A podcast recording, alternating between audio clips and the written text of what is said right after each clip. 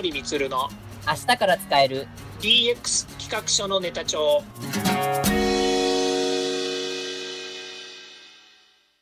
こんにちは。サートプロの近森充です。こんにちは。アシスタントの堀内隆です。この番組は IoT AI 教育事業の専門家近森充が DX デジタルトランスフォーメーションについて実際の事例を交えながら DX とは何か DX でどんな未来ができるかをご紹介します。事例をもとに実際にお客様や社内に提案する企画書に落とし込めるまでの使えるネタのネタ帳としてお届けします。DX 企画書ネタ帳第23回目は今話題のクラブハウスに学ぶ SNS の DX というテーマについてお伝えしたいと思います。ちょっと1月の後半から急に彗星のごとく現れた音声チャット SNS クラブハウスなんですけど、もう近森さんも絶賛使われていらっしゃいますよね。はいそうですね。えー、なんだか知んないですけど、使ってる状況ですね。なんだか知らないっておっしゃってますけど、あの、近間さん、ノートにめちゃめちゃたくさん書いていらっしゃいますよね。そうですね。楽しいんですよ、毎日ね、クラブハウスね。あの本当に魅力ある、えー、ものが出てきたなっていう感じですよね。そうですよね。あと、もしよかったら、ぜひ、あの、あのノートの近森光さんの、えー、ノートをちょっと調べていただければと思うんですけど、毎日更新、クラブハウスを日本開始直後から使ってみた感想、気づきやノウハウもというタイトルで、あの、日々更新をされていらっしゃるので、同じ記事をぜひ読んでいただければと思いますが、すごいレポートですよね、はい、これ、本当に。まあ、レポートというかですね、本当日記みたいな感じで毎日つけてるので、えー、なかなか気づきがあって面白いなとは思うんですよね。まあそうですよね。なんかこう、えっ、ー、と、ちょっと開くともう誰かが話していて、まあ友人であったり、本当著名人だったり、まあ芸能人の方とかが話してるとかのね、すぐにこう聞けたりするので、しかもリアルタイムで。これはもう本当なんか、ありそうだったのになかったというところですごくなんかこう、はまり出しましたよね、皆さん本当に。そうですね。あの、まあ、少なくともですね、このクラブハウスっていうのは、これちょっとおさらいの話になりますけれども、もう完全招待制という中で、はい、えー、iPhone のユーザーしか使えないと。で、アプリはこの英語版でしか今ないというですね、はい、まあ、ある意味、日本でのこの、えー、リリースっていうものですね、これクラブハウス自体は、えーと、2020年の3月から、えー、スタートしているというアメリカのサービスですよね。で、はい、えー、日本に入ってきたのは、えーと、今年の、えーと、1月後半。で、私はデビューしたのは1月26日、多分あの早い方だと思うんですよ。早い方って言ってるのは、はいはい、えっと、アメリカでは、まあ、あのこう盛り上がっていた。で、日本では1月の初めの頃に、インフルエンサーの方たちが、アメリカでこんなの流行ってるよねっていうのが出てたらしいんですね。でもその時には私はクラブハウスってことは全く知らなくて、で、ええ。えー、1月のそうですね、20 1月の二十何日のところで、その話が出てきた後投資家たちがかなりあの、えー、お金を突っ込んでると。えー、100億規模で、はい、で総額資産総額が100億規模ぐらいかな、で、えー、10億、20億誰かが突っ込んだみたいな話があったあたりから、日本でもそのニュースがこう出てきて、まあ、ある意味、そういったイノベーターの人たちがこう関わってくると、ニュースにはなりやすいんですよね。はい、で、えー、日本でも、えー、このクラブハウスに招待券が配られるっていうのが分かって、でこれあの、はい、私もある人を通じてですね、えー、この招待券もらったわけなんですよ。で、そこから始めてみると、はい、まあ、今までにない、えー、まあ、サービスっていうのは、これまでねあの、いろんなニュースでもあったりとかっていうのはあるんですけども、えーはい、私も使い始めて、あこれはなんか新しいし、あのすごく魅力的なものになるんじゃないのかなっていう予感がして、えーはい、ちょっとワクワクして最初使い始めたんですよね。えー、えー、で、使ってみたら、まあ、手軽だし、えーはい、何が何が魅力かっていうのをちょっと言うと、とにかくそのそぎ落とされてるんですよね、いろんな機能が。はははい、で、何がそぎ落とされてるかっていうと、最終的に残ってるのは音声通信しかないんですよ。その中のルームと言われている会議室の中に、えー、音声でしかやり取りがないということがすごく魅力的なんだろうというふうに思うんですね。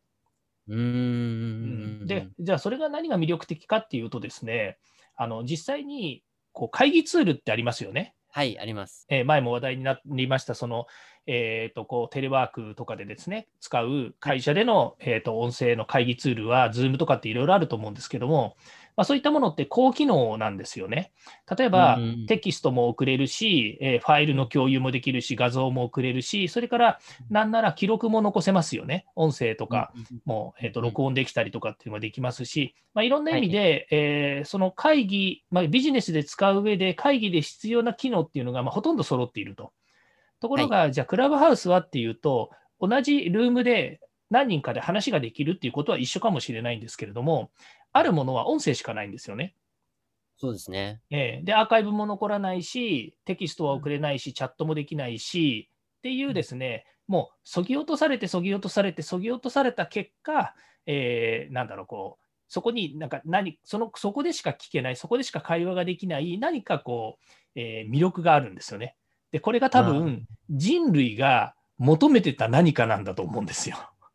なるほど。で、それで盛り上がってんじゃないのかなっていうのが私が思うとこですね。なんか僕もなんかそれはすごく感じてて、で、ある友人は、あのー、なんか、やっと SNS らしくなったっていうのを、こう、Facebook に書いていたんですけど、まあ、それを見うん、見て、あ、僕、あ、そうだなっていうふうにすごい思ったのが、やっぱりなんかこう、今までその原始時代から私たち人間ってずっとこう会話、対話、雑談をすることでこう人と人の交流をしていたっていう歴史がずっとあるじゃないですか。うん、はい。これはそのままこうネット、SNS でやっとできるようになったと言いますか。あのそれまでその SNS ってテキストだったり、まあ、えっ、ー、と、テキストだったり、あの、画像だったり、動画だったりっていう、こう、非同期の通信でずっとやっていくっていうのが当たり前だったんですけど、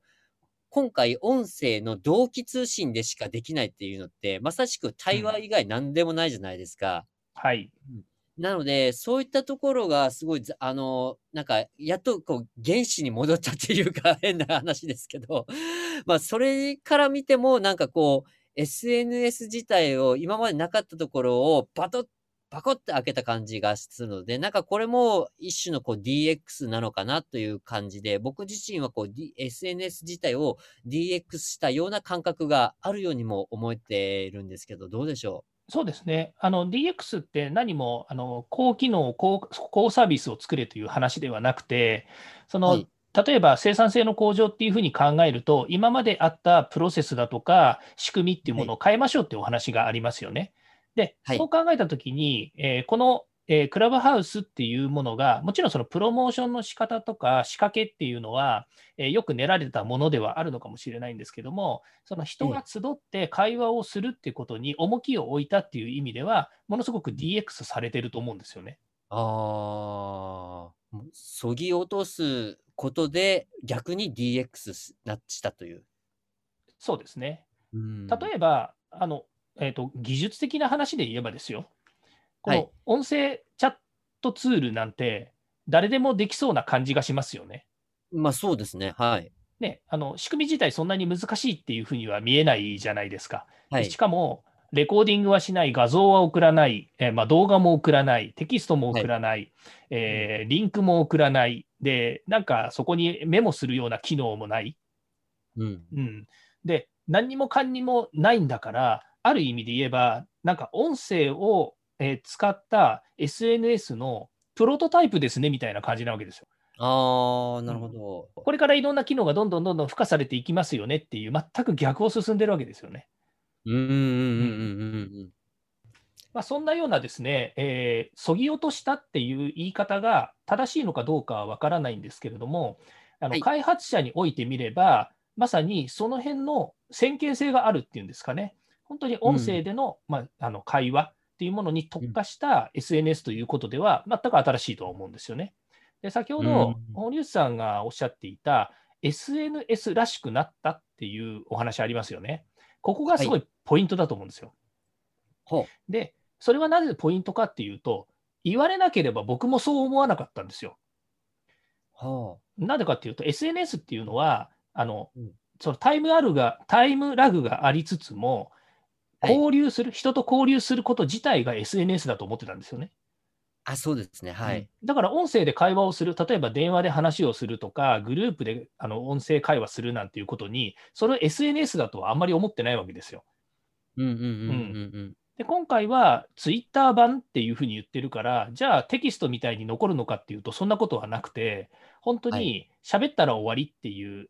まあ、会議ツールなわけですよね。会議ツールと言っていいのかどうか分かんないんですけど、うんそういう機能なわけですよね。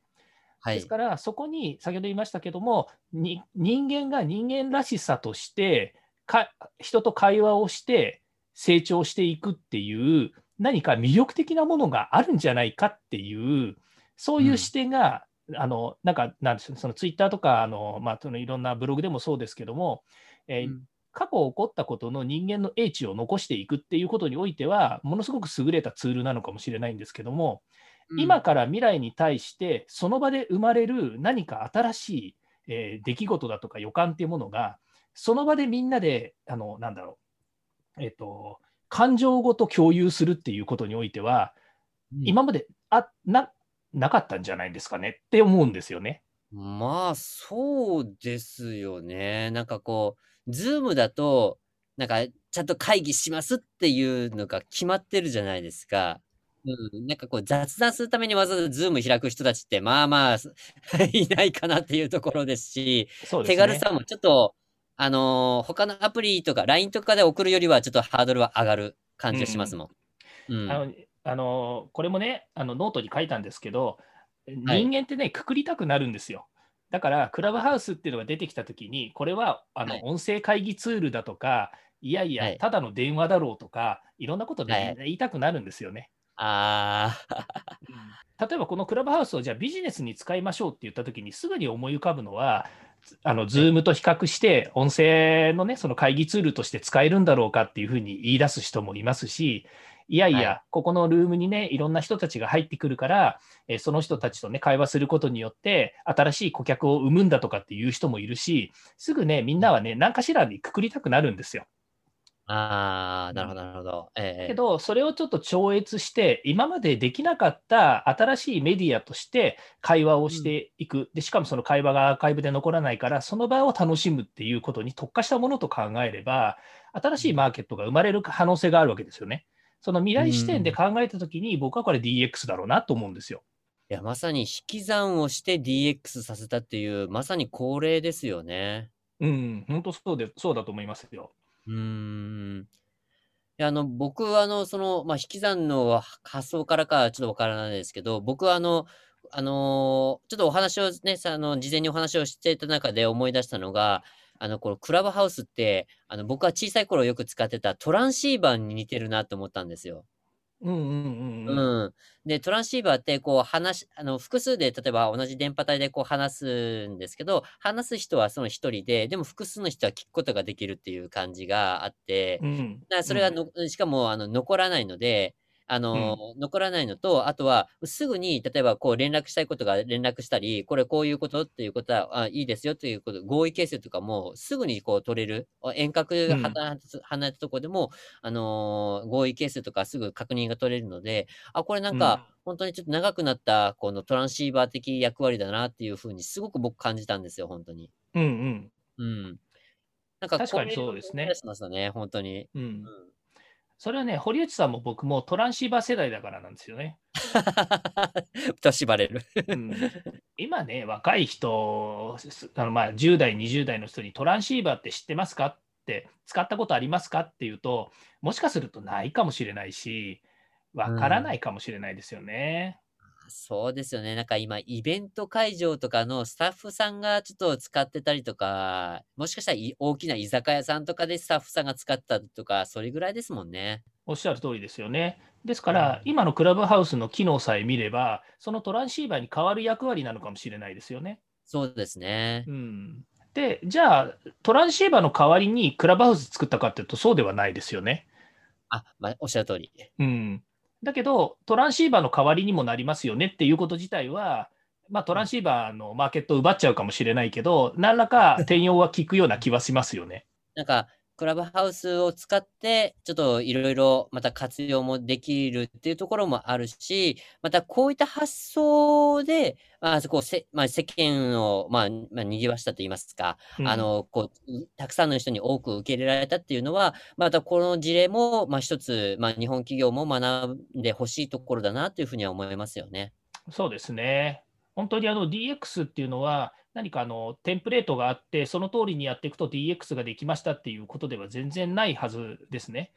えーはい、過去おえー、こう堀内さんともこう会話をしている中に、やっぱり企業ごと、あなたの会社の DX は何ですかっていうようなお話のように、ですねそれぞれの会社、それぞれのサービスが DX 化に向かう上で、ですねその特徴的な機能だとか、えー、付加価値サービスというものを作っていきましょうって話なので、そういう意味では、あのこういった事例を通じて学んでいただいて、さらに新しい発想を持って、ですね、えー、いいものを作っていくというところにおいては、クラブハウスっていうのは、もうすごくいい、あの、なんでしょうね、その、えー、事例になったんじゃないかなと思うんですよね。そうですね。本当に、あの、この2021年、もう本当に音声がこうブレイクするであろうって言われたさなかに、もう急にちょっとね、この黒船って言いますか、彗星のように現れてきたこのアプリなので、ちょっと今後、ちょっと動向をね、注目していきたいなというふうには思います。そうですね。動向も注目していくということもありますし、まあ、逆にその、この、はい、いつもここで DX のお話をしている中でよく言っているのが、やっぱりこう、それを最終的に使うのは人なんですよね。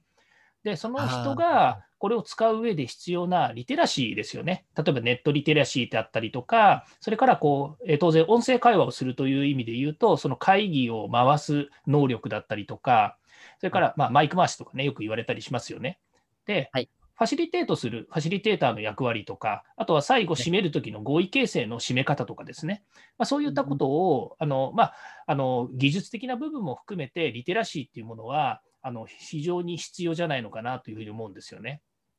はい、そうですね。もう一個言えるのが、あのまだね、はい、この、えーと、クラブハウスの認知度ってそんなに高くないんですよね。えーと、調査によると、なんかあの、えーと、10代でも26%、20代でも34%ぐらいっていうふうに言うぐらい、まだまだ認知は高くないんですね。なので、そうなんでそうなんです。で、今後、どんどん認知は上がっていけばですね、クラブハウスを使うユーザー、まあ、もちろんその iPhone と Android で iPhone 版しか使えないので、まあえー、日本の普及率から考えると、半分の人しか対象になってないんですよね、スマートフォン持ってる人の。だけども、うん、えー、今後、その認知が進んでくれば、えー、この、えーと、クラブハウスのユーザーというのは爆発的にやっぱり増える可能性があるわけですね。で、はい、今言ったように、人が使う上でちょっと重要な点ですね、ちょっとネガティブなことを言うとですね、あの実際、そのスマートフォンの中にある電話帳でつながってるんですよね。はい。はい、で、電話帳って、皆さんのスマートフォンの中に入っているから、個人の情報ですよね。つまりプライバシーなわけですよ。はい、それがクラブハウスを登録すると同時に、はい、えー、そのクラブハウスにつながるための電話帳っていうのがオープンにされてしまう可能性があるんですよね。うん、で、そのこと自体は、やっぱりこう技術技術的な話だし、デバイスの話だから、えー、皆さん OK をして、えー、電話帳にアクセスをするっていうことになると思うんですけれども、その電話帳の中には、今まで、えー、例えば私なんかもそうなんですけども、例えば保険屋さんの電話番号とか、それからあと、はい、えー、そうですね、その工務店の電話番号とか、どこどこの商店の電話番号とか、いろんな電話番号が入ってるわけですよ。はい、で、その人たちに直接何かつながるっていうことは、クラブハウスはないと思いますけれども、ただ、えー、そうですね、スマートフォンの中の電話帳が例えば10年とか15年使ってるような人たちっていうのは、もう 10, 10年、15年前に登録してあった番号も紐付けられる可能性があるわけですよね。はい。うん、で、そうやなったときに、今まで予期しなかったようなことが起こる可能性ってありますよね。うーん、確かにありそうですですから、今そこで何かその、だからダメなんです、いいですっていう話ではなくて、これはもうデータベースの話です。技術上、技術上の話で、その、えースマートフォンの中にある電話帳っていうデータベースっていうものが、こう、オープンになるっていう話になるので、そうなった時に、えーまあ、それぞれの皆さんに起こる、起こり、起こるであろう、えーことが、何かあるかもしれないよねっていう、まあ、その形的ではないですけども、そういうこともま念頭に置いてですね、えー、使っていく必要があるんじゃないのかなと思いますね。おっしゃる通りですね。あの、データベースを紐付けているっていうところのリスクと、それからやっぱりネットやそれからソーシャルのリテラシーというのを最低限やっぱ身につけた状態であの使っていかないと、やはり自分に跳ね返ってくるという結果になってしまいますからね。そうですね。まあ、技術を使うということは、まあ、イコールそういうこともありますよっていうことになりますので、まあ、それがある意味で言うと、えー、その人、個人個人の資産だったりもしますし、まあ、逆にこうクラ、クラブハウスっていうことを通じてですね、えー、新しい学びが生まれるっていうのも、えー、また一つだと思いますので、えー、もし利用される際にはですね、あの個人の責任にはもちろんなるわけですけれども、えーまあ、そういうことも考えてですね、使っていただくといいのかなと思います。はい。じゃあ、今回の、あの、まあ、クラブハウスをテーマにし、お話をいただきましたが、えっと、今回の、えっと、企画書のネタ帳として、えっと、いかがでしょうか？そうですね。えー、今回、いい、あの、やっぱり視点があると思うんですよね。あの、その視点というのは、えクラブハウスっていうものをですね作ってリリースして、今、こういうふうに普及しているということ自体がですね先ほど言いましたように、えー、いろんな機能をそぎ落としたですね、えー、音声の会議ツール、会話ツールというふうになってるわけですね。で、これがあの広がっていく過程においては、いろんなプロモーションとか、それから SNS を活用したっていうことは、もちろんあるにはあるんですけども、あの企業がですね、こういったあの、えー、新しいサービスを作るといったときに、特に日本人はありがちなんですけども、高機能、高付加価値を実装しなければ製品として成り立たないというふうに思いがちなんですよね。でも、実際じゃあこのクラブハウスを見たときに、本当にそういう視点だったのかっていうと、全然そんなことはないわけですよね。なので、えー、企業としてですね、えー、今まで持っている価値観っていうものが、まあ、ある意味崩れたわけではないんですけども、あの今まである価値観というものに新しいやっぱり価値観をですね、備えなければいけないなっていうふうに改めて感じた今回のクラブハウスのリリースだというふうに思いますので、まあ、そういったところをですね、視点にネタ帳としてまとめていければいいなと思っています。では、そろそろエンディングの時間になりました。今回お話ししたことが社内社外問わず企画提案のネタになれば嬉しいですね。DX 企画書のネタ帳は毎週水曜日を目安にヒマラヤで配信しますので毎回チェックしておきたいという方はぜひフォローをお願いいたします。またもう少し詳しく聞きたいという方は Facebook で近森光で検索または東京都代々木にあります株式会社サートプロのホームページまでお問い合わせお願いいたします。よろしくお願いします。それではまた来週。また来週